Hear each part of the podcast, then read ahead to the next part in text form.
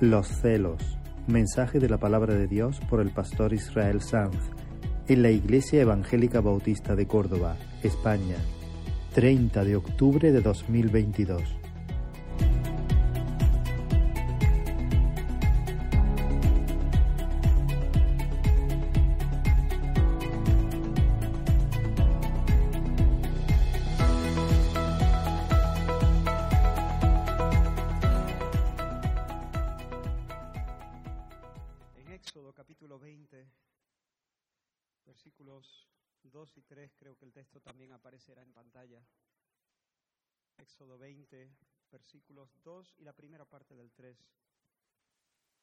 Y habló Dios todas estas palabras diciendo, Yo soy Jehová tu Dios, que te saqué de la tierra de Egipto, de casa de servidumbre. No tendrás dioses ajenos delante de mí. Lo repito, habló Dios todas estas palabras diciendo, yo soy Jehová tu Dios, que te saqué de la tierra de Egipto, de casa de servidumbre. No tendrás dioses ajenos delante de mí. Vamos a orar un momento. Señor, paséate en medio de nosotros. Danos tu gracia. Ayúdanos, Señor, a entender. Despliega tu poder. Vence. Sean dispersados tus enemigos. Que mientras, Señor, proclamamos tu nombre y tus proezas, tú sanes nuestros corazones. Tú venzas, Señor, toda mentira, toda tiniebla en nuestros corazones. Y nos regales, Señor, libertad en esta mañana y nos regales salvación en esta mañana. En el nombre de Jesús. Amén. Hermanos, esta, esta mañana mi propósito no es exponer este texto, sino hablar, digamos, dentro del marco de este, de este pasaje, de un problema que muchos cónyuges sufren de manera clandestina y un problema que está minando la vitalidad de sus matrimonios. Preparé este tema para predicarlo la semana pasada en el retiro de matrimonios de la iglesia Salem Madrid, en el que tuve el honor de participar. Pero después de entregar el, el mensaje a los hermanos, empezó a, realmente no lo había pensado, eh, o, o no recuerdo haberlo pensado antes, pero creció la inquietud de mi corazón de traer también el mensaje eh, para compartirlo desde este púlpito. Y quiero hablar de los celos, los celos en el marco del matrimonio. Y seguramente muchos de los matrimonios que están presentes pues no sufren este problema y lo celebro, lo celebro mucho. Sin embargo, eh, estoy esperando que cada persona, aun los que no están casados, puedan sacar provecho de este mensaje. En primer lugar, porque estoy convencido de que hay matrimonios aquí que necesitan desesperadamente que el Señor obre en este punto en su vida. Necesitan experimentar la, el socorro del Señor. Y si eso ocurre en esta mañana, y si el Señor les da la ayuda para librar esa batalla espiritual, y si avanzan en la santificación, el Señor va a ser grandemente glorificado. ¿Y acaso no es eso por lo que oras, aunque tú no sufras de celos? Y además, si el pecado es mortificado y el diablo es eficazmente resistido y nuestros hermanos prevalecen, la iglesia va a ser más fuerte. Y si la iglesia, la congregación es más fuerte, tú vas a ser indirectamente bendecido de mil maneras diferentes. En tercer lugar, espero que todos saquemos provecho porque los principios de los que vamos a hablar en este mensaje son pertinentes en la batalla contra toda manifestación de pecado. Tal vez nunca tengas que luchar contra los celos, pero a lo mejor estás luchando con la ira o con la lujuria o con el temor al hombre o con la avaricia o con cualquier otra cosa. Y los principios eh, de los que vamos a hablar son útiles en esa batalla contra el pecado. En cuarto lugar, porque aunque uno no tenga que librar esa batalla en el seno de su propio matrimonio o de su propio corazón, eso no lo exime de liberar esta batalla, porque nosotros nos debemos unos a otros. El Señor eh, nos dice que el amor exige que llevemos, sobrellevemos las cargas los unos de los otros. las hagamos nuestras. Así que necesitamos, cada persona aquí necesita aprender a batallar esta batalla. Si no es por ti, necesitas aprender cómo se libra esta batalla para poder acompañar a otro hermano, orar por él, caminar con él, aconsejarle, poner, ponerte hombro con hombro con él. Y he dividido el tema en cuatro bloques. En primer, en primer lugar vamos a hablar de la naturaleza de los celos. ¿Qué son? ¿Qué son los celos? En segundo lugar, cuáles son sus síntomas, cómo se manifiestan de manera pecaminosa en el seno del matrimonio. En tercer lugar, vamos a explorar sus causas, dónde se arraigan. Y por último, vamos a prescribir cómo hacerle frente. Así que cuatro grandes bloques, naturaleza, síntomas, causas, cura. Naturaleza, síntomas, causa, cura. Bien, entonces, ¿qué son los celos? De entrada, hermanos, los celos o el celo no tiene por qué ser algo malo. Hay celos justos y hay celos injustos. Estrictamente hablando, el celo o los celos son un intenso movimiento del alma en defensa de la exclusiva posesión y disfrute de un bien que amamos. Lo repito, un movimiento intenso del alma que se mueve defender la exclusiva posesión y disfrute de un bien que amo. Lo quiero poseer yo solo, lo quiero disfrutar yo solo. Hermanos, lo hemos dicho muchas veces, el amor imanta, el amor atrae. El que ama se siente atraído hacia aquello que ha cautivado sus afectos. Pero al mismo tiempo que se siente atraído, que, que siente que hay un tirón hacia aquello, al mismo tiempo el amor hace que sienta también un rechazo, que combata todo aquello que se pone por medio. El que ama se lanza hacia lo que ama pero también combate todo lo que se mete por medio. Dos movimientos entonces. Yo voy a ser muy reiterativo porque quiero que quede claro el concepto de los celos, si no nos vamos a perder. Por una parte el amor se lanza a poseer y a disfrutar. Por otra parte el amor se indigna, combate y saca los dientes contra todo lo que se interpone. Si el amor es verdadero, el amor nunca es indiferente hacia lo que estorba la unión lo que estorba la, unión hay que combatirlo. Entonces, dicho lo dicho, hermano, pregunto, no, no respondas en voz alta, solo cabila, solo piensa. Ser celoso, ¿es bueno o es malo? Depende. Depende, como hemos dicho, hay celos justos, hay celos injustos. Hay celos que son correctos. Es justo, hermanos, que un esposo espere que su esposa reserve solo para él sus besos y sus caricias románticas, ¿sí o no? Él tiene derecho a disfrutar de ese tipo de intimidad de manera exclusiva. Y si otros le roban los besos, que en virtud del pacto matrimonial deberían ser solo suyos, entonces el amor le va a hacer arder de indignación y su alma va a desenvainar la espada. En ese sentido, el ejemplo más hermoso de celos justos o de celos nobles o de celos honestos es Dios mismo. Mira lo que dice Deuteronomio capítulo 4. Son palabras de Moisés antes de morir. Él le dice al pueblo, casi despidiéndose, yo voy a morir en esta tierra y no pasaré el Jordán, pero vosotros pasaréis y poseeréis aquella buena tierra. Guardaos, no os olvidéis del de Jehová vuestro Dios que Él estableció con vosotros, y no os hagáis escultura o imagen de ninguna cosa que el Señor tu Dios te ha prohibido. Porque el Señor tu Dios es fuego consumidor, Dios celoso. Es decir, Moisés le dice al pueblo, mirad, Dios os recogió de la cuneta de Egipto, os redimió, os tomó para sí, hizo un pacto de amor con vosotros. Ahora Él os va a dar toda esta tierra en posesión. Él merece, recuerda esto, Él merece la posesión exclusiva de tu amor primero. Él merece ser el tesoro de tu corazón. Si cuando tú entres a la tierra, te enamoras de los ídolos y comienzas a besuquearlos, Dios, que es fuego consumidor, arderá de indignación y te devorará.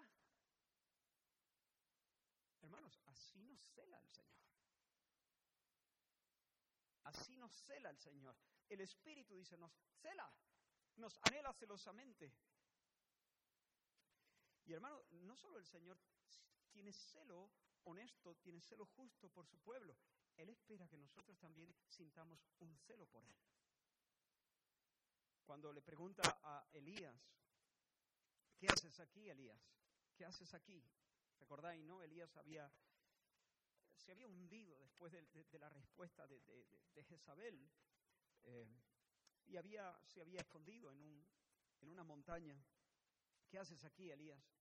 Y el Señor, eh, y Elías le responde, he sentido un vivo celo He sentido un vivo celo por el Señor, Dios de los ejércitos, porque los hijos de Israel han dejado tu pacto, han derribado tus altares y han matado espada a tus profetas. Es decir, lo que Moisés estaba diciendo, no, no hagáis esto. Ahora Elías dice, Señor, he sentido un vivo celo porque tu pueblo te ignora, te ningunea, los altares están arruinados y tu palabra está siendo perseguida y silenciada. Me abrazo, me abrazo de celo por ti. Tu pueblo te niega a dar a darte lo que es tuyo. Eso me quema, me mata, me indigna. Eso es lo que Elías le está diciendo. He sentido un vivo celo. Estoy, estoy que trino, estoy que ardo, estoy indignado, estoy, estoy sulfurando. He sentido un vivo celo. Así que, hermanos, hasta aquí. Cuando el alma se mueve a fin de poseer y disfrutar de manera exclusiva lo que en justicia le pertenece de forma exclusiva, estamos ante un celo noble.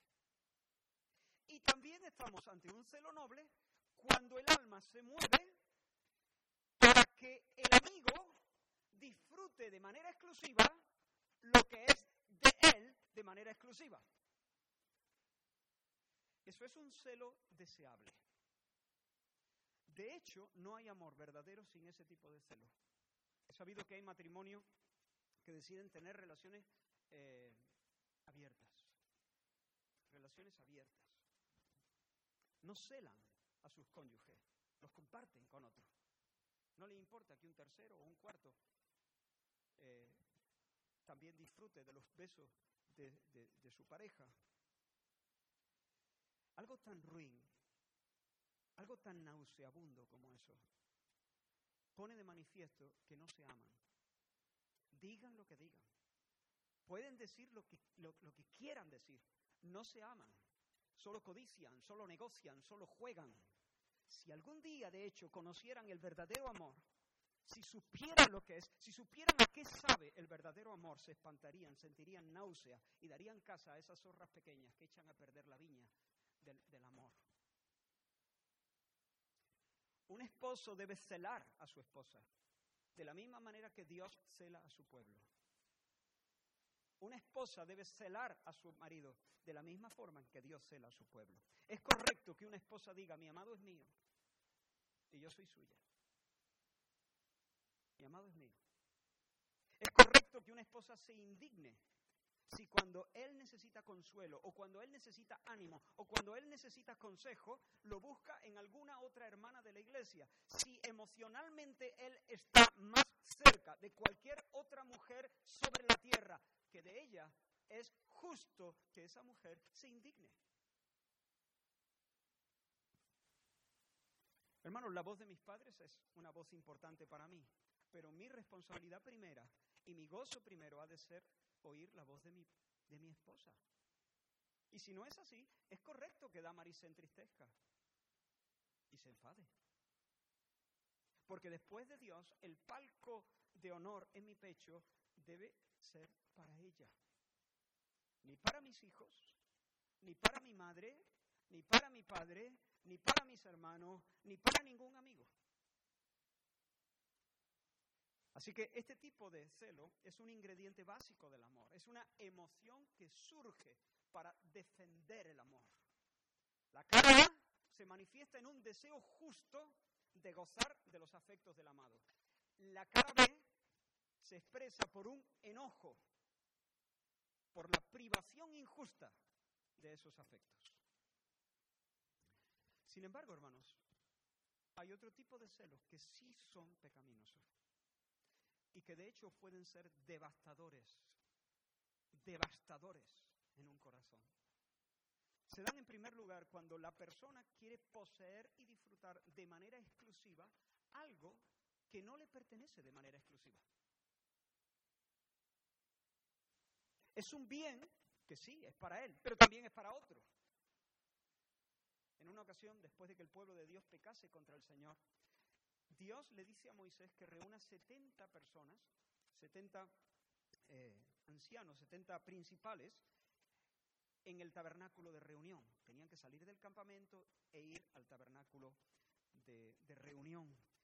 Y cuando el Señor descendió sobre aquel lugar, dice la palabra que Dios tomó del espíritu que había puesto en Moisés y lo insufló en esas 70 personas. Pero ocurrió algo interesante. De los 70 inscritos, solo acudieron al tabernáculo de reunión 68. Dos hombres se quedaron en el campamento. Pero pasó que cuando Dios eh, puso su espíritu en los 70, también, aunque aquellos no habían ido al tabernáculo y se habían quedado en el campamento, también el espíritu reposó sobre ellos. Y dice que cuando el espíritu vino, entonces esos 70 profetizaron y no cesaron, dice la escritura. Pero entonces nos dice eh, la, palabra en Números capítulo 11 que también en el campamento aquellos dos que se quedaron empezaron a profetizar. Y vino un joven corriendo dando la noticia, hey, estos dos están profetizando en el campamento. Y entonces Josué se indignó y le dijo a Moisés, Moisés, impídelos, impídelos. Y Moisés le respondió a Josué, ¿tienes tus celos por mí? ¿Tienes tus celos por mí? Ojalá todo el pueblo de Jehová fuese profeta.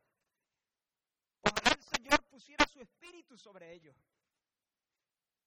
Fíjate lo que está pasando aquí. Josué se llenó de celos por Moisés, pero estos celos no eran buenos. Porque Josué quería que solo a través de Moisés Dios se moviera en medio del pueblo de Israel. Moisés fuese el único canal por el que el Señor se manifestase al pueblo. Defendiendo para Moisés un privilegio que Dios no había reservado exclusivamente para Moisés.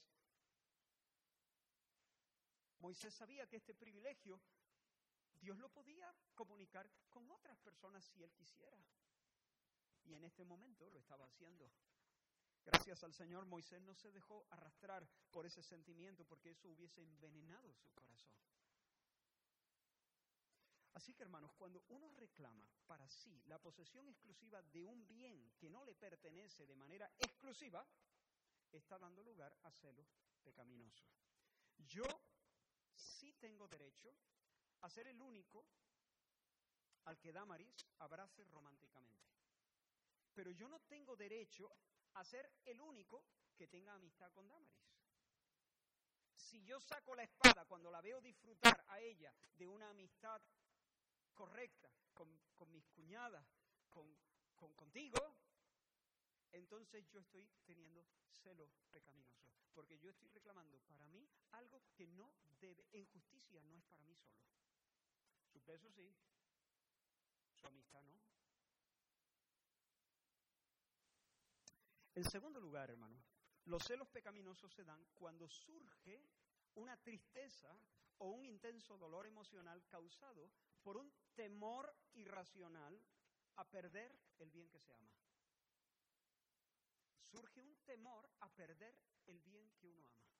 En este caso al cónyuge. Estamos, quiero, se podría hablar de los celos en diferentes ámbitos. Yo quiero centrarme mucho en el ámbito del matrimonio, pero cada uno puede aplicarlo en otros ámbitos. Cuando uno tiene un temor irracional, no bien fundado, un temor desbocado por perder el afecto, la lealtad del cónyuge, y entonces el alma se alza y se pone en guardia para custodiarlo, estamos cayendo en celos pecaminosos. Algunos confunden los celos con la envidia, no es lo mismo. Es verdad que la envidia es un tipo de celo, la envidia es un tipo de celo, pero la diferencia estriba en que el envidioso siente tristeza por el bien ajeno. Es decir, ve en el otro una bendición, una bendición que tiene el otro siente fastidio, le da coraje. Por cierto, abro aquí un paréntesis, porque hay otro error dentro de la envidia. Si tú quieres lo que el otro tiene, eso no es envidia. Querer lo que el otro tiene no es envidia. Yo puedo ver a una persona que es madura en el Señor y querer ser maduro en el Señor, querer tener el conocimiento bíblico que Él tiene, eso no es envidia. Hablamos así, qué envidia me da, ¿no? Me gustaría tener... Envidia es que te dé coraje. ¿Entiendes? Es maduro y te da coraje. Tiene un conocimiento bíblico y te fastidia.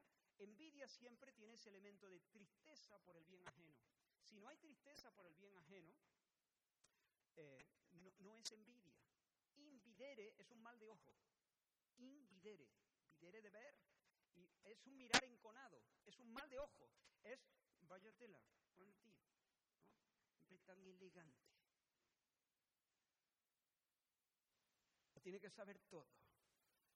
Ese, esa, ese coraje es envidia. Ahora, el envidioso se fastidia o siente tristeza por el bien ajeno el, celoso no es por el bien ajeno, es el temor de perder un bien suyo, propio. Esa es la gran diferencia. Ahora, ¿cómo se manifiestan? Entramos en el bloque 2. ¿Cómo se manifiestan? ¿Cuáles son los síntomas? ¿Cómo se manifiestan estos celos perversos en el ámbito del matrimonio? Mirad, hermanos, los celos distorsionan la mirada del que los sufre. En el corazón del celoso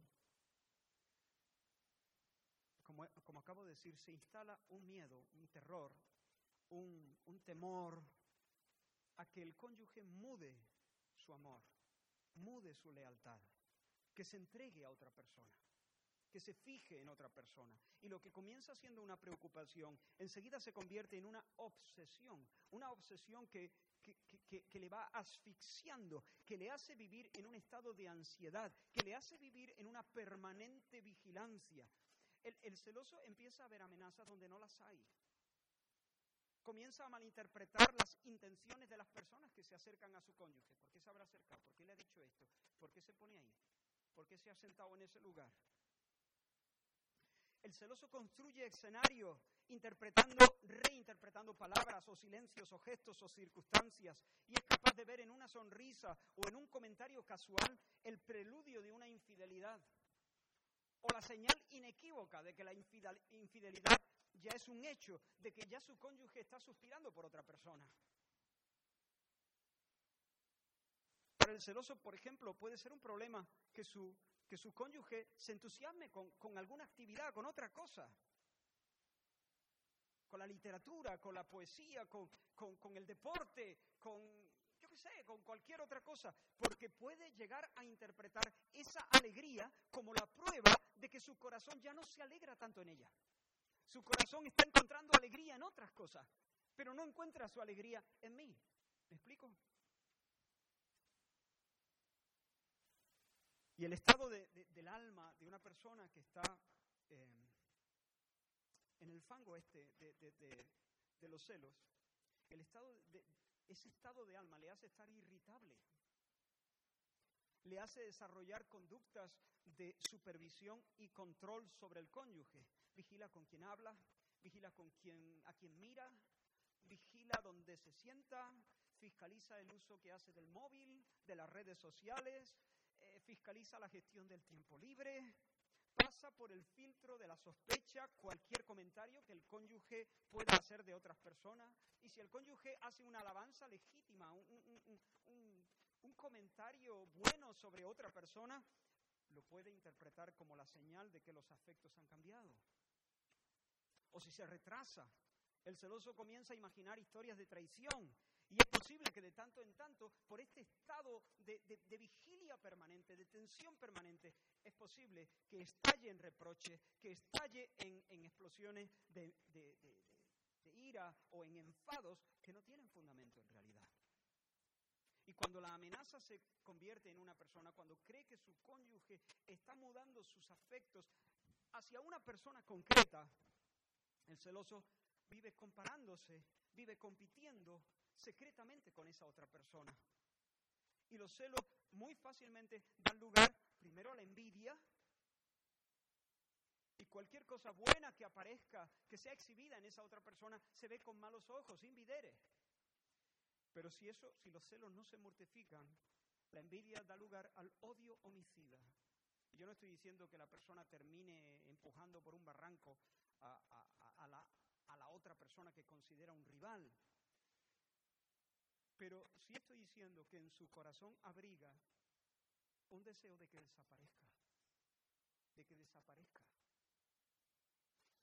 En su corazón no puede decir con sinceridad, es bueno que existas. No lo puede decir, no quiere que, que exista. Y esa es la semilla de un odio homicida. Hermano, hermana, si de alguna manera te identificas con esta descripción, quizá no con todo, quizá no todos con la misma intensidad, pero si te identificas de alguna manera, por favor no te escondas voy a por ti, el Señor va por ti. No busques excusa, no justifiques tu pecado, abre tu oído delante del Dios que está presente, porque cuando el Señor te propone hablar de un tema del que tú no quieres hablar, no lo hace para torturarte, sino para librarte, para derribar las fortalezas, para dejarte ir libre bajo, su sonrisa. Entramos entonces en el tercer bloque, las causas Hemos dicho entonces que detrás de la irritabilidad y la ansiedad y la sospecha y el control y la hipervigilancia, ¿qué hay? Hay un corazón dominado por celos injustos. La pregunta que nos hacemos ahora es ¿de dónde vienen? ¿Dónde se arraigan? ¿Cuáles son las, las causas de estos celos injustos? En general los psicólogos dicen que la causa de este mal es una inseguridad debida a una baja autoestima, una inseguridad personal debida a una baja autoestima. Y la terapia que proponen es el fortalecimiento de la autoestima y el desarrollo de habilidades para gestionar todo ese run run interno, todos esos soliloquios, todos esos pensamientos que se cuelan de manera furtiva en sus mentes y que envenenan su, su corazón. A ver, Estoy de acuerdo en que detrás del temor hay inseguridad. Eso es así.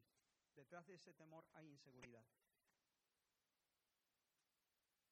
Pero estoy convencido de que la inseguridad no se supera elevando a cotas más altas la estima de uno mismo. Admito que si uno se valora más, que si uno se valora más, estará menos asustado en cuanto a los celos, digo. Sin embargo, no por eso estará más seguro. Es verdad que si alguien refuerza su autoestima y de repente se ve a sí mismo como la última Coca-Cola en el desierto, pongamos, es posible que supere los celos, que no vuelva a tener ese tipo de pensamientos, que acabe la tortura de los celos. Es posible. Pero tal vez el remedio haya sido peor que la enfermedad.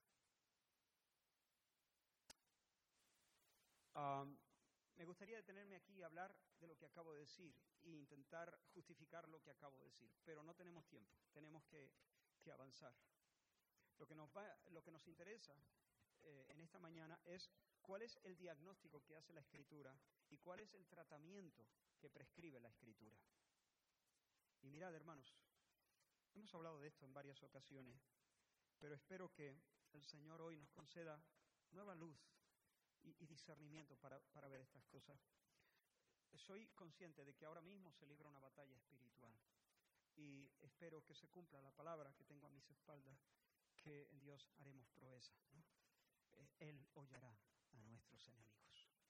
Eso es lo que estoy esperando. Mirad, hermano, temor y deseo son las dos caras de una misma moneda. Detrás de un temor desordenado, y hemos dicho que los celos se manifiestan cuando hay un temor absurdo, cuando hay un temor irracional, un temor desbocado a, perder los afectos del cónyuge. Bien, pues un temor desordenado. Detrás de un temor desordenado siempre hay un amor desordenado.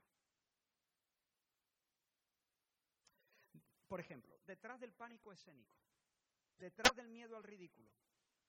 Digamos que esa es la cara, la cruz de la moneda. ¿Cuál es la cara A entonces? Un hambre de aprobación. Tengo un deseo de aprobación, por lo tanto me aterra el rechazo.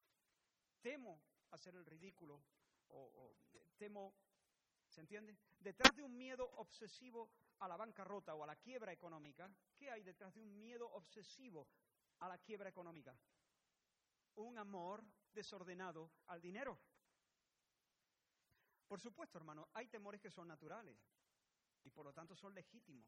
Si yo voy caminando por un bosque y me sale una manada de lobos sacándome los dientes, voy a sentir un escalofrío en mi cuerpo y voy a estar asustado. Y eso no es condenable, no tengo que arrepentirme de asustarme de eso, es un temor natural.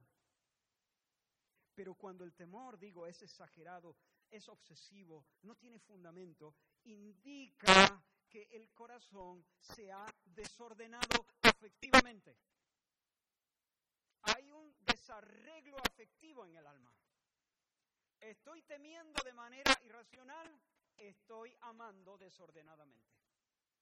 Doy dos son cuatro, ya.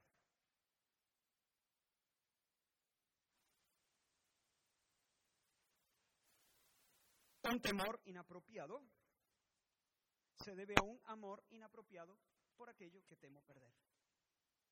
Por tanto, si alguien lucha con un temor que está fuera de orden, que está, como digo, desbocado, debería hacerse esta pregunta. ¿Qué es aquello por lo que estoy sintiendo un apego pecaminoso? Entramos en el tema. ¿Qué hay detrás de un temor irracional a perder el cariño, la atención y la lealtad del cónyuge? Ya casi lo he dicho, ¿no? Un apego excesivo, excesivo hay un apego que es justo, hay un apego que es excesivo, desordenado, exagerado por el cónyuge. La Biblia a este desorden afectivo lo llama idolatría. El desorden afectivo se llama idolatría. Cuando los amores se desordenan, se desajustan, el corazón se entrega a la idolatría. La idolatría consiste en darle honor divino a algo que no es Dios. Solo Dios es Dios. Solo Él puede sostener nuestra esperanza. Solo Él es el manantial de la vida.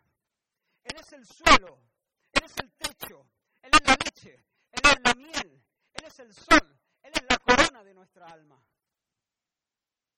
Pero cuando el esposo o cuando la esposa es vista como la máxima alegría, como la fuente de nuestra seguridad, se acaba de convertir en un, en un ídolo. El objeto en el que ciframos nuestras esperanzas de bienaventuranza, de felicidad. Y, y entonces comenzamos a mirar al cónyuge con una mirada, con un brillito que solo tendría que estar reservado para Dios. Dejamos que nuestra alma de nuestro cónyuge. O dependa, básicamente lo mismo. Nos, nos convertimos, nos hacemos dependientes de alguna manera emocionalmente. Ahora, como hemos dicho tantas veces, el problema no estriba en desear la felicidad, porque nosotros por diseño deseamos la felicidad siempre y Dios quiere que así sea. De fábrica venimos con esa noble tendencia a la dicha. Es una sed natural y por tanto es una sed correcta, buena. El problema surge cuando Dios es desplazado y en su lugar ponemos al cónyuge. Y el alma se aferra a él. Mira lo que dice una canción de José Luis Perales. No te vayas nunca que yo sin ti seré una lágrima salada, seré una hoguera que se apaga en el silencio de la nada. No te vayas nunca, que yo sin ti seré una noche sin estrellas, seré un camino entre tinieblas y se derrumbará mi vida si no estás o si te vas.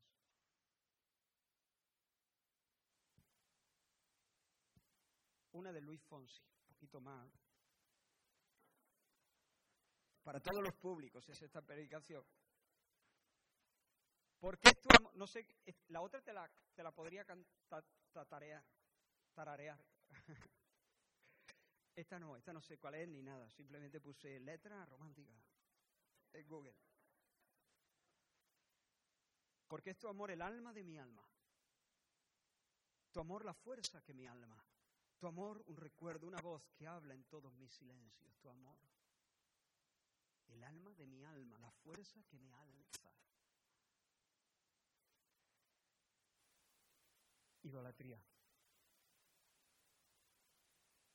Muy romántico y todo lo que tú quieras.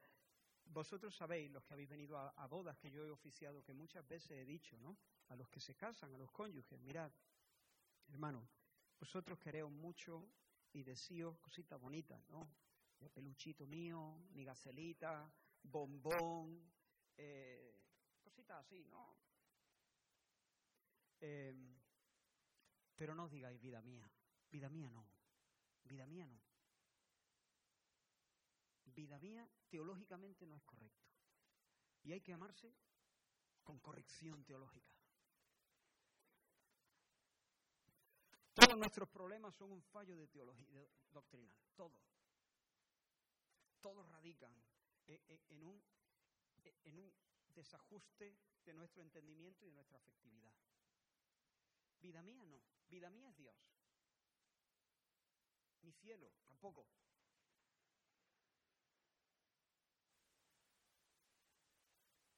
Me estás cortando el rollo. Bueno, pues oye, cógete el libro del Cantar de los Cantares. Pues, hay, mucha, hay, hay, mucha, hay muchos piropos allí.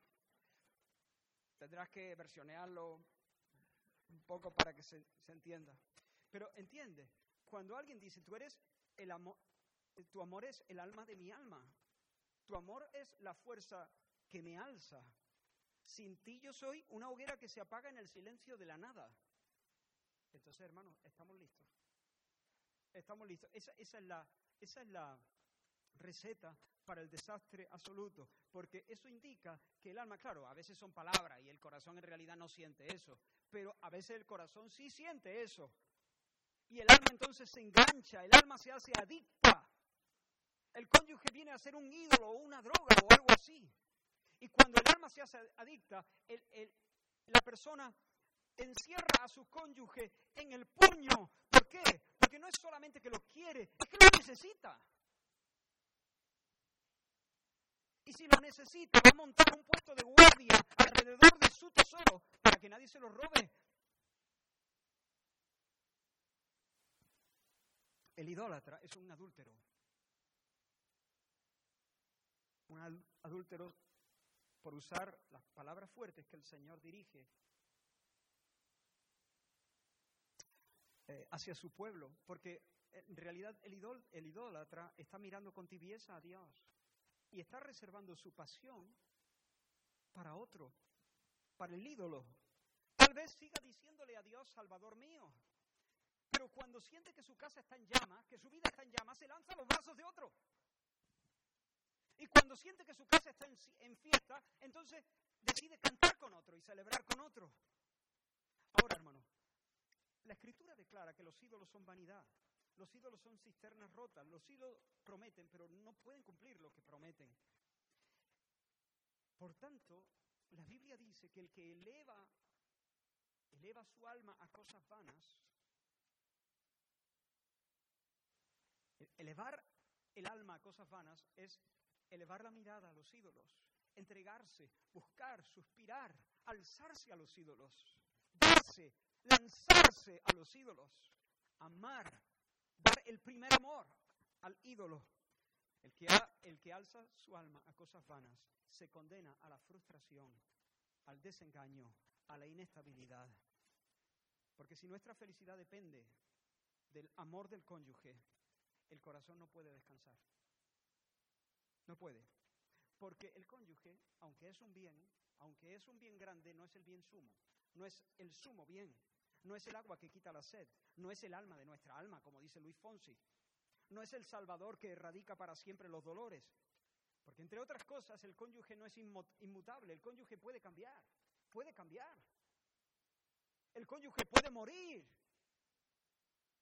Y por tanto el alma no puede, decir con certeza que tendrá delicias a su diestra para siempre.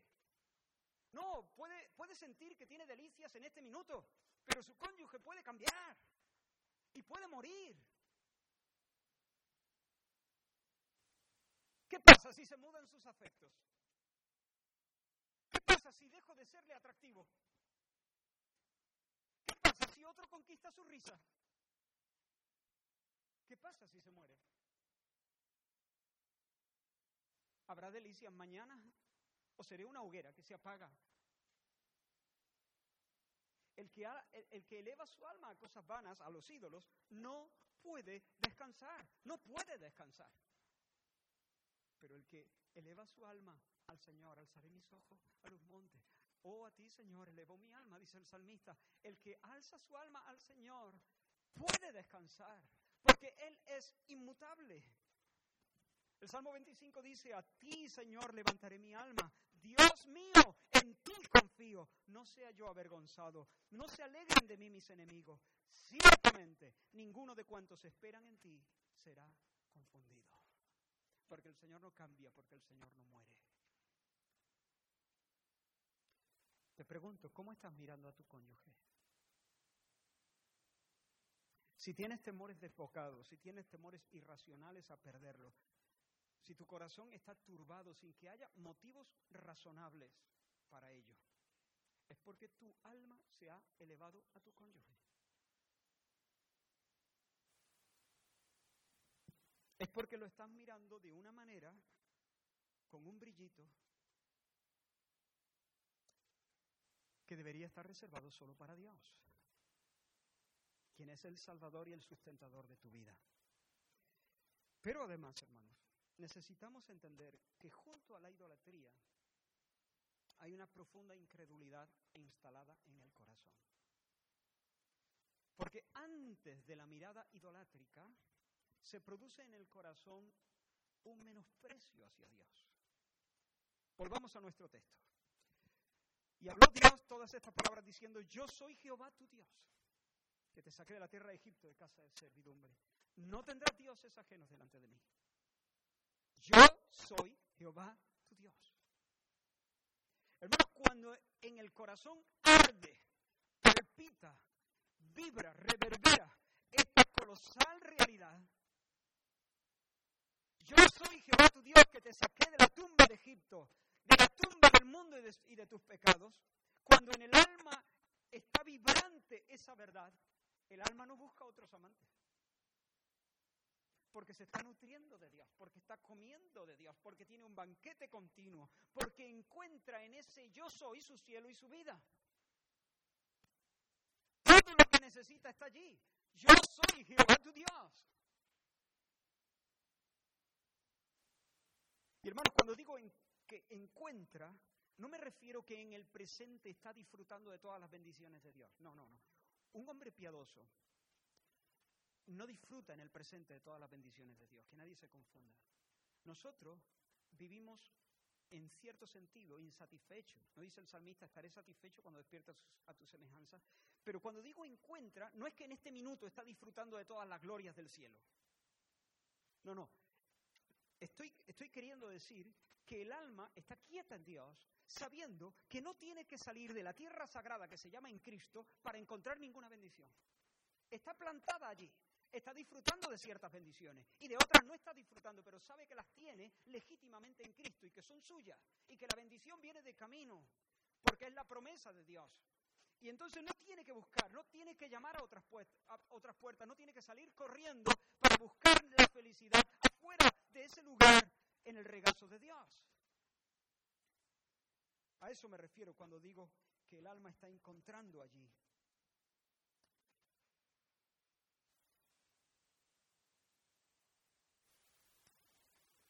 Pero hermanos, cuando ese yo soy tu Dios se difumina, cuando deja de ser una realidad palpitante, cuando se reduce a una idea, a un concepto, a una doctrina sin vida, cuando el corazón siente, quizá la boca dice, sigue diciendo lo mismo, o sea, Dios es suficiente y tal, pero cuando el corazón siente que Dios no le basta, que si solamente se queda con Cristo todavía no tiene lo suficiente, que aunque Dios es deseable, con, con Él solo la vida no es vida. Cuando esto ocurre, entonces el corazón escoge un yo soy alternativo, un Dios, un sol eh, eh, alrededor del cual graviten sus afectos. Lo que estoy tratando de decir, hermanos, es que no habría idolatría, no habría el lanzarse a otros brazos si antes no hubiera incredulidad. Si previamente el corazón no sintiera desencanto con Dios. Si el corazón estuviese anclado en una fe sencilla de que Dios es su Dios, que con Él está el manantial de la vida, que en su luz veremos la luz y que todo verdadero bien le es dado en Cristo Jesús de forma legítima y permanente, entonces el corazón no se abriría a la posibilidad de buscar el amparo de otros dioses.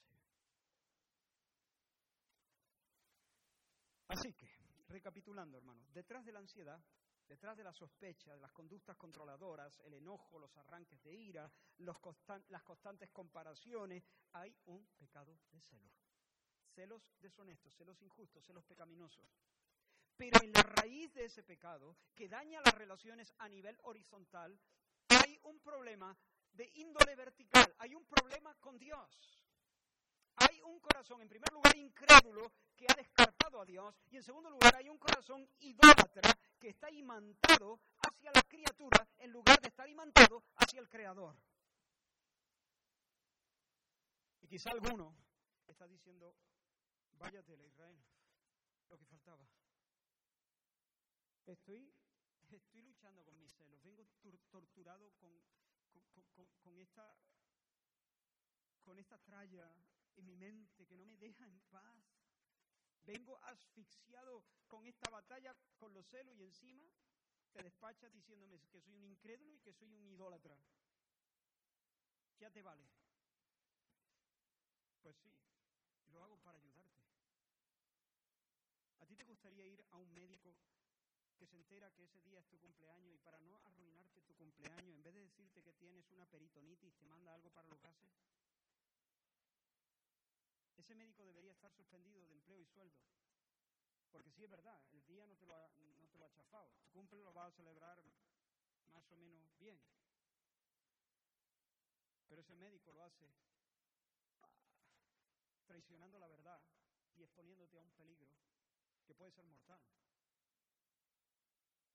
Y hermanos, yo no he sido llamado a apapachar, sino a predicar el Evangelio, a predicar el consejo del Señor. Yo no quiero que tenga un buen día, quiero que vayas al cielo, que disfrutes de la vida eterna, que cumplas tu vocación, que des en el blanco, que vivas en la grandeza que el Señor ha, dispuesto para ti. Entonces entramos en el último punto, la cura ¿Cómo podemos combatir y mortificar ese pecado? Mirad, hermanos, esforzarnos por controlar nuestros pensamientos, eh, higienizar nuestro soliloquio, eh, eliminar ciertos comportamientos. A partir de ahora no le voy a mirar el móvil, voy a cambiar los patrones de mi vida. Eso tiene su lugar, tiene su lugar, pero si de veras queremos cambiar. Si en realidad queremos cambiar para la gloria de Dios, el hacha tiene que estar puesta en la raíz debemos tratar con la incredulidad y debemos tratar con la idolatría. Hermanos, en primer lugar, la, salvación ocurre cuando nuestro entendimiento es alumbrado, cuando Dios se nos muestra en Cristo como nuestro Dios y Padre, cuando en nuestras entrañas, por la, por la virtud, por el poder del Espíritu Santo, resuena ese yo soy tu Dios. Cuando no es solamente una frase que nos pasa por el oído como el agua por un tubo, sino cuando es una realidad que arde en nuestras entrañas y, oímos de Dios mismo, no de boca del predicador. Lo escuchamos de boca del predicador, pero de repente el Espíritu toma esa palabra y te la dice él mismo al oído, yo soy tu Dios. Y cuando el corazón entiende eso, cuando es ministrado espiritualmente, cuando esa palabra se apropia por la fe, entonces la salvación ocurre. Llamamos a Dios Abba, papá, por el Espíritu. Le tenemos como bien, como sumo bien, como nuestra vida. Cuando por la fe podemos decirle a Cristo, vida mía, mi cielo, vida mía, mi cielo. Ya os recomendé hace un tiempo que pudiéramos orar así, si así os parece. Eh, porque aunque a algunos les pueda sonar un poco cursi, creo que eso va a moldear también nuestra manera de pensar. Va a causar un impacto, va a dejar eh, buenas escuelas, va a hacer milla en nuestro corazón, mi cielo, vida mía. Eso a Dios, bueno, digámoselo. Cuando eso ocurre, entonces sabemos que Cristo más nada es igual a todo. Cuando, hermanos, cuando yo puedo cantar con el salmista, en Dios solamente está callada mi alma. Salmo 62. En Dios solamente, en Dios solamente está callada mi alma. De Él viene mi salvación. Él solamente es mi roca y mi salvación es mi refugio, no resbalaré mucho. Ese es un texto para los celosos, para los celosos y para cualquier tipo de pecadores. Ese es un texto para mí y para ti. En Dios solamente está acallada mi alma. De Él viene mi salvación. Él solamente es mi roca y mi salvación. Es mi refugio, no resbalaré mucho. Y si vas a subrayar una palabra y meterla en un círculo, la palabra es, antes de solo, Él, Él, ¿no? De Él viene mi salvación, Él solamente es mi roca, es mi roca y mi salvación. Cuando nosotros podemos cantar como el salmista, aunque mi padre y mi madre me dejarán, con todo el Señor me recogerá. Hermanos, cuando nosotros podamos decirlo con una fe sincera, quizá no de una manera absoluta, sin ninguna brizna de duda, no, pero cuando lo podemos decir con una fe que se va robusteciendo, entonces ya no necesito a mi cónyuge. Y atentos aquí, solo lo voy a decir de pasada, esto sería tema para otro mensaje, pero por primera vez, cuando yo no necesito a mi cónyuge, yo puedo amarlo bien. Solo cuando yo no necesito a mi cónyuge, yo puedo amarlo bien, porque cuando siento que lo necesito, que lo necesito para vivir y que si se va, si muda sus afectos, si muere, entonces yo seré un desgraciado, porque ella es el alma de mi alma, yo seré un hombre desalmado, sin alma. Entonces, cuando yo siento eso, yo me, relaciono con mi cónyuge como el toxicómano con la droga.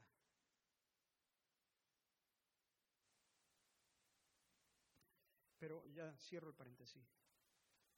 Cuando yo puedo decir de Dios eso, solamente en Él, en ti, Señor, está callada mi alma, aunque mi padre y mi madre, habrá algo más fuerte que esto, que el padre y la madre le dejen a un niño, aunque mi padre y mi madre me dejaran, con todo el Señor me recogería. Yo no, yo no sería una hoguera que se apaga en medio de la nada, el Señor me recogería. Entonces puedo decir, yo amo a Damari, pero no la necesito. Mi vida no pende de la suya. Si ella cambia, si ella muera, muere, yo voy a sufrir, pero no voy a quedar destruido. Yo puedo cantar esa canción. Si tú te vas, no te vayas nunca. ¿Cómo era? No te vayas nunca, porque si yo, yo sin ti, puedo decir, usando las palabras de Pablo, seré derribado, pero no destruido. Destruido no, destruido no. El Señor me recogerá. Mi amparo se llama el Dios vivo y mi amparo está intacto. Mi esperanza está en alto porque aquel que se me ha dado como Dios sigue teniendo para mí palabras de vida eterna. En segundo lugar, la salvación ocurre cuando nuestra afectividad se ordena. Hemos dicho que en primer lugar nuestra salvación ocurre cuando nuestro entendimiento es alumbrado. Y yo veo a Dios como mi Dios. Y veo a Cristo como mi todo, mi tesoro. Y en segundo lugar, cuando la afectividad, los amores se ordenan y volvemos a mirar a Dios con brillo, con esa mirada de, que le dice, tú eres mi primer amor. Volvemos a mirar a Dios con asombro, con deleite, con ojos de afición piadosa. Y mi cónyuge entonces ocupa un segundo lugar. Ya no lo idolatro. Hermanos, al cónyuge hay que amarle lo justo. No, lo ha dicho bien. lo que pasa es que no me lo esperaba. Generalmente nosotros, generalmente nosotros decimos eso lo justo como para decirle menos, menos, lo justo. Pero, pero es así, al cónyuge hay que amarle lo justo. Es decir, lo que se ajusta, lo que se ajusta al orden divino. El orden divino es este, Dios, primero todo tu corazón, con toda tu alma, con, con todas tus fuerzas. Después, cónyuge. fue uno mismo. Ah, o al cónyuge como, como a ti, al, al prójimo como a ti mismo, ¿no? Pero en este caso, al hacer pacto matrimonial, nosotros debemos anteponer la vida del cónyuge a la vida de uno. Pero entonces hay que colocar al cónyuge en el lugar que le corresponde. Es decir, hay que amar al cónyuge lo justo. Y hay que amar a Dios lo justo. ¿Y qué es lo justo? Darle la honra de vida a su nombre. ¿Y qué es lo justo para el cónyuge? Darle, poner la vida por ella, ¿no? Eh, bien, en mi caso, poner la vida por ella, pero no esperar de ella que ella sea la fuente de mi gozo, el alma de mi alma, quien le da razón a mi vida, mi amparo eh, y mi sumo bien. No, eso sería idolatrar al cónyuge. Yo tengo que amarla lo justo. Cuando el alma se encuentra, encuentra en Dios, su todo, su tesoro, las demás cosas se acomodan, el corazón vuelve a su quicio y el dolor desaparece. Pero ¿cómo? ¿Cómo, hacemos esto? ¿A qué botón le damos para que de la incredulidad podamos pasar a la fe o, de, una débil, de una fe débil podamos pasar a una fe robusta? ¿Qué hago para que Dios me resulte más atractivo? Para que pueda alegrarme con Él con un gozo glorioso, inefable. ¿Qué hago? ¿Qué hago? Hermanos, en última instancia, estas son gracias labradas por Dios mismo en nuestra alma. No hay ningún botón al que nosotros podamos darle para que Dios de repente se convierta en la alegría de nuestras vidas. No hay ninguna palanca que podamos mover para que Dios nos resulte más atractivo. Estas son cosas labradas por el Espíritu de Dios en nuestra alma. No podemos fabricar la confianza, no podemos forzar el amor. El Señor tiene que soplar en nosotros. Sin embargo, hay cosas que sí podemos hacer. Y quiero recomendar rápidamente, porque el tiempo ya nos ha echado encima, quiero recomendar rápidamente cuatro o cinco cosas, creo que son cinco. En primer lugar, podemos confesar y lamentar nuestro pecado. Podemos reconocer que nuestro corazón está turbado porque no está bien apoyado en Cristo y en sus promesas, porque sentimos más apego por el cónyuge que por el Señor. Podemos lamentarnos de eso. Señor, reconozco esto me han, hecho un boceto de, mi, tortura diaria. Y Señor, tengo que reconocer que mi corazón tiende a idolatrar, tiende a, esperar el cielo donde el cielo no está. Y lo lamento, lo, lo, lamento, me visto de luto. No voy a permitir tratar de manera superficial con esto. Esto es terrible y me, y me fastidia no ver lo terrible que es. Señor, enséñame a ver lo terrible que es este pecado y el, el dolor, eh, eh, o sea, la ofensa que arrojo contra tu rostro. Podemos pedirle eso al Señor para que el Señor produzca en nosotros un arrepentimiento. No haciendo trucos nosotros mentales, ni manipulando nuestras propias emociones, ni sugestionándonos. Sencillamente exponiéndonos a Dios, reconociendo nuestro pecado y diciéndole, Señor, dame más luz para que yo entienda, para que yo calibre bien, para que yo mire con tus ojos. En segundo lugar, podemos pedirle al Señor nuevos derramamientos de su espíritu que llenen de luz el entendimiento y que traigan orden a nuestros amores, que cautiven nuestros amores. Y resolver, hermanos, buscar el rostro de Dios, acampar en la tierra de la palabra del Señor y de la oración hasta experimentar el tirón de Dios. Eso tiene que hacerlo Dios. Dios es el que abre los ojos, Dios es el que cautiva el corazón. Pero yo puedo acampar en la escritura, yo puedo abrir los textos, yo puedo leerlo, yo puedo memorizarlo, yo puedo seguir acampando en los textos y yo puedo negarme a salir de los textos, yo puedo buscarme rato, decirle adiós a las personas, cancelar citas, modificar mi agenda para pasar tiempos con Dios, buscar sitios a solas y esperar en Él para que Él me dé, me dé el tirón.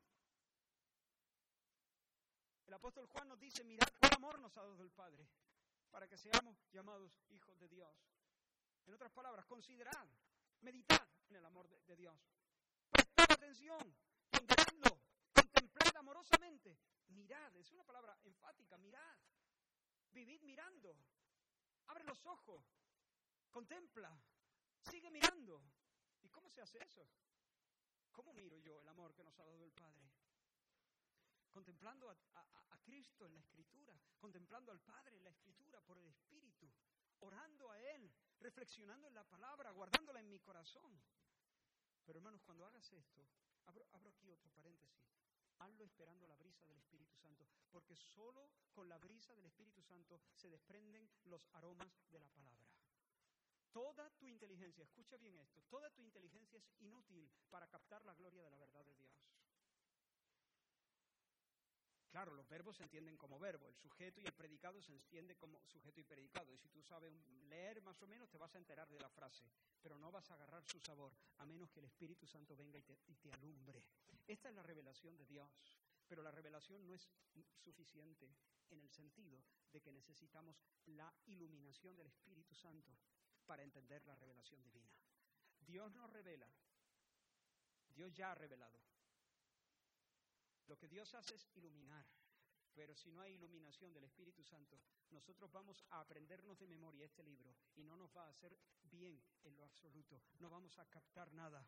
Vamos a saber definiciones, vamos a saber doctrina. Podremos dar un seminario sobre diferentes temas bíblicos. Podremos citar los versículos del derecho y del revés y con todo no habrá fiesta en nuestro corazón. Solo habrá datos, lecciones, pero si Dios te visita, si Dios te envuelve con la nube de su presencia, si la unción del Santo te empapa, vosotros tenéis la unción del Santo, dice Espíritu Santo. Si el Espíritu Santo viene y realiza su ministerio de maestro de, tu corazón, entonces ¿sabes qué? Vas a comer y a beber a Cristo mismo. Te vas a dar un banquete de Cristo mismo hallarás vida, hallarás consuelo, tendrás nuevas fuerzas, tendrás nuevas canciones, probarás anticipos del cielo. Hermanos, no necesitamos más perspicacia intelectual, necesitamos el milagro de la iluminación del Espíritu Santo, necesitamos la asistencia divina, necesitamos visitaciones, visitaciones necesitamos, visitaciones. Mi padre me enseñó a leer la Biblia de esta manera. Cuando vayas a leer la Biblia, hijo, ponte delante del Señor y di, Señor, dame sabiduría de lo alto. Y el Señor te da sabiduría de lo alto, no como un líquido que se derrama. Es Él, es Él que te toma de la mano y te enseña cosas. Te enseña cosas, quizá lo que... Mira, lee una persona confiada en su intelecto y sale de su cuarto de estudio diciendo, he aprendido que Dios es amor. Ah, muy bien. Y lee otra persona que recibe visitaciones del Señor y sale de su cuarto de estudio y sale diciendo, he aprendido que Dios es amor. ¿Entiendes? El concepto es el mismo, pero viven en dos universos diferentes. Uno ha aprendido de verdad, ha saboreado aquello se le metió en los huesos. Ha comido a Cristo, quien es verdadera comida y verdadera bebida. Se ha alimentado, ha recibido anticipos del cielo, ha estado en el monte de la transfiguración y por lo tanto se siente seguro. Se siente seguro, se siente feliz, se siente lleno. Quizá dentro de media hora tenga que volver corriendo al cuarto de estudio, como nos pasa a todos, ¿no? Decís, dímelo otra vez, Señor, dímelo otra vez, porque vengo apaleado del mundo pero ha estado allí. El otro simplemente ha aprendido el dato. Si escuchas simplemente la palabra y las pones en un WhatsApp, y dices, bueno, ah, tienen lo mismo. No, no tienen lo mismo. La vida de este y la vida de este van a ser muy distintas. La fuerza de este y la fuerza de este van a ser muy distintas. Este tendrá poder para no pecar, para andar en santidad. Este no tendrá ningún poder. No tiene poder, no tiene vitalidad. Porque solo tiene un dato. Solo tiene un dato. Si la gente le está mirando, se guardará de no pecar, pero cuando la gente no le mire, no tiene poder. Por lo tanto, hermanos, lo primero que puedo hacer es llorar. Llorar que mi corazón se me va detrás de, de, las criaturas. Llorar, vestir luto. Lo segundo que puedo hacer es buscar a Dios acampar en la palabra, moverme en oración y pedirle al Señor visitaciones. Dios, ven dale el tirón a mi corazón, conquístame. En tercer lugar, debo aprender a resistir al diablo, aprender a combatir, aprender a hacer guerra espiritual, hermanos. Sed sobrios, dice el apóstol Pedro, sed sobrios, sed sobrios y velad, vigilad, vigilad. Porque vuestro adversario, el diablo, como león rugiente, anda alrededor buscando a quien devorar. Hermanos, no estamos peleando contra un necio, no estamos peleando contra alguien que no sabe atarse los cordones. Estamos peleando contra Satanás, que es muy artero, que es muy astuto, que es muy malo. Tienes un enemigo que busca tu vida todo el tiempo. Pero tienes un Dios que busca tu bendición todo el tiempo también. Eso es. Pero hermanos, no podemos ignorar las maquinaciones ni las artimañas del, del, enemigo. Entonces tenemos que armarnos. Voy a dar unos consejos muy rápido, muy rápido, porque no quiero tomar mucho más tiempo. Tienes que armarte, con, tienes que construir un arsenal construye un arsenal. Eh, es decir, identifica cuáles son las principales tentaciones en cuanto a esto, en cuanto a los celos o en cuanto a cualquier otra cosa. ¿Cuáles son las principales tentaciones? Y ahora busca en la palabra, que es la espada, busca qué textos concretos, qué verdades concretas vas a usar contra esa. Este, este esta verdad es para esta tentación, no para esta, es para esta. Esta, verdad es para esta otra. Confecciona un arsenal. Ten tu, ten tu armería bien preparada para que cuando el enemigo venga, porque vendrá, tú puedas echar mano de, cosas concretas, como Jesús hizo en el desierto, a cada una de las tentaciones del demonio. Y hermano, espera el ataque porque va a venir.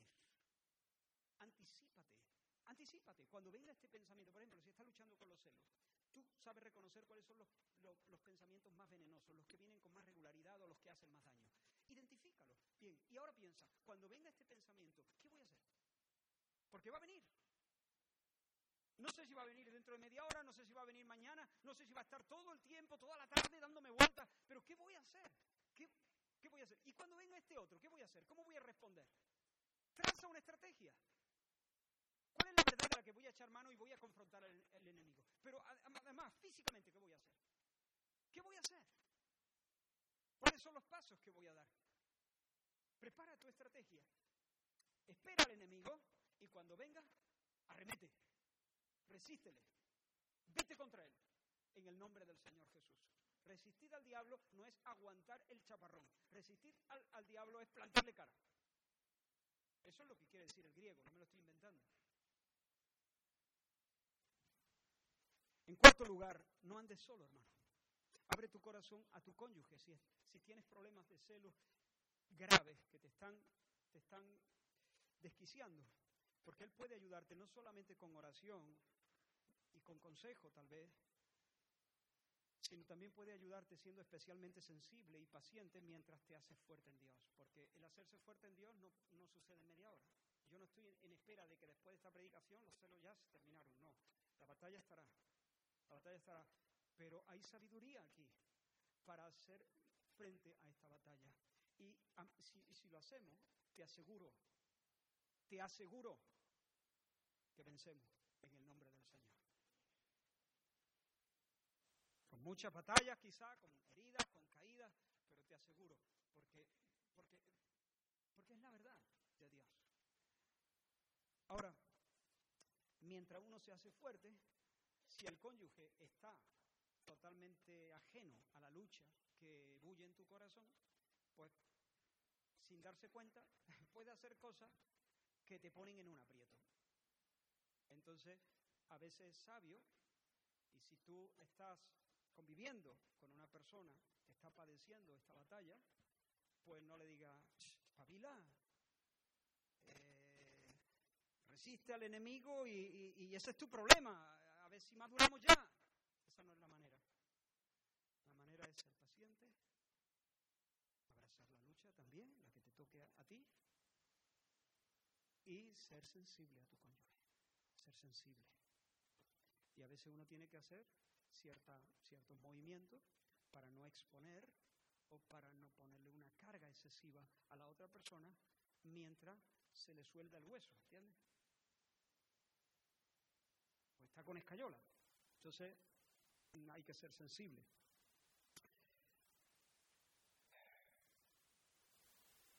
Y si es necesario, también camina con otros, con algún hermano maduro, con alguna hermana madura, si es necesario solamente.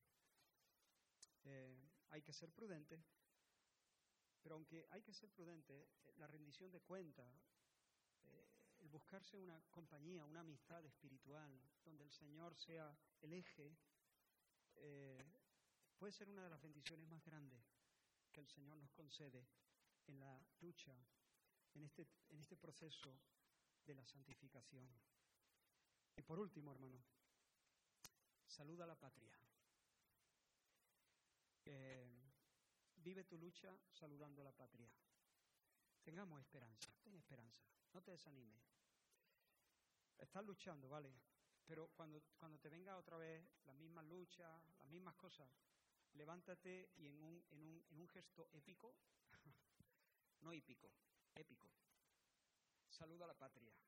Tengamos esperanza, porque sabemos que a los que aman a Dios todas las cosas les ayudan a bien, hasta la lucha con los celos. Esto es a los que conforme a su propósito se han llamado. Mira, las lágrimas de hoy van a ser transformadas en perlas. Dios hoy, de este lado de la eternidad, va a usar nuestras luchas para darnos visiones de Él que no hubiéramos tenido si no hubiésemos luchado. Algún día, cuando te pregunten, oye, ¿te alegra de haber de haberlas pasado canutas con esta batalla? Tú dirás, aunque te parezca mentira, sí, me alegro.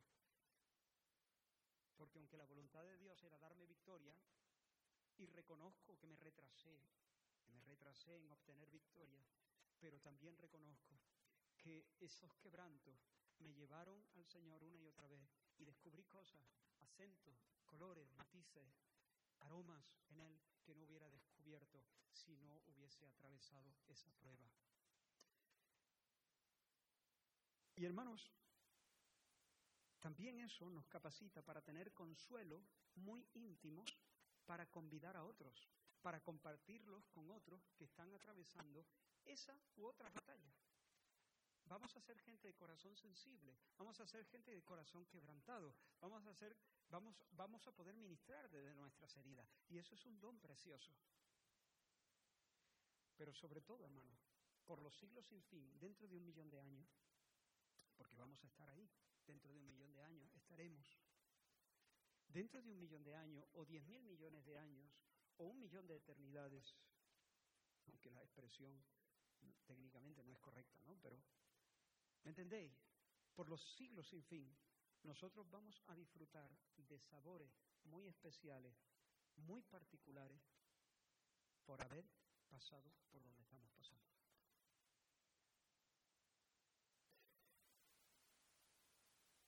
Eh, no todos en el cielo eh, captaremos los mismos sabores. Todos iremos creciendo y captando cada vez más sabores. Pero las luchas de hoy, que hoy tienen una repercusión en cómo vemos la belleza del Señor y conocemos su nombre y sus tratos, también tendrán un eco y reverberarán en nuestros corazones por toda la eternidad. Entonces, mientras tú estás siendo zarandeado por el diablo, saluda a la patria. Saluda a la patria. Y que eso sea parte también de tu encarar al, al diablo. Mañana, mañana yo estaré sobre la, sobre la cima de la colina cantando alabanza y danzando de gozo a mi Señor. Y todos estos quebrantos y todas estas lágrimas serán perlas y serán, y, serán, eh, y serán campos, campos extensos, donde yo podré reconocer la bondad y la gloria del Señor. Termino. Si hay alguien aquí que todavía sigue pensando, vine luchando con los celos y salgo luchando con los celos y encima con el ladrillazo del predicador diciéndome que soy un incrédulo y que soy un idólatra. Bueno, y un soberbio también, eh, porque hemos dicho que detrás de todo pecado hay incredulidad, idolatría y soberbia, pero no solo detrás del tuyo, detrás del mío también. Pero lo bueno es que el Señor Jesús murió en la cruz del Calvario, pagando el precio de nuestra idolatría. Él pagó el castigo de los idólatras. Él pagó la pena de los incrédulos. Y Él pagó la sentencia de los soberbios. Él no era incrédulo, Él no era idólatra y Él no era soberbio. Pero murió en nuestro lugar. Cargó con la pena de nuestra culpa para poder entregarnos su justicia, para que Dios pudiera darnos perdón de pecados.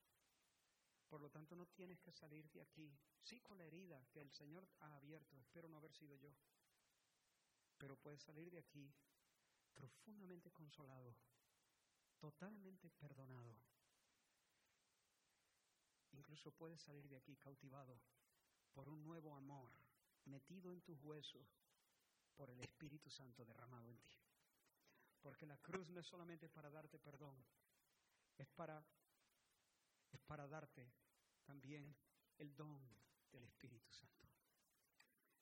Y si el Espíritu Santo, la persona don viene, entonces tu corazón quedará imantado, cautivado, orientado hacia el Señor. Vamos a terminar cantando, pero mientras cantamos, yo te ruego, por favor, que respondas a esta palabra en arrepentimiento y fe. Si nunca lo has hecho, dile, Señor, hoy hasta aquí, reconozco que soy un idólatra, un incrédulo, pero Señor, creo que Jesucristo murió por mis pecados en la cruz del Calvario.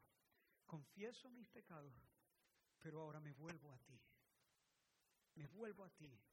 Me arrepiento, me convierto a ti. Sálvame, Señor. Lléname con tu Espíritu Santo.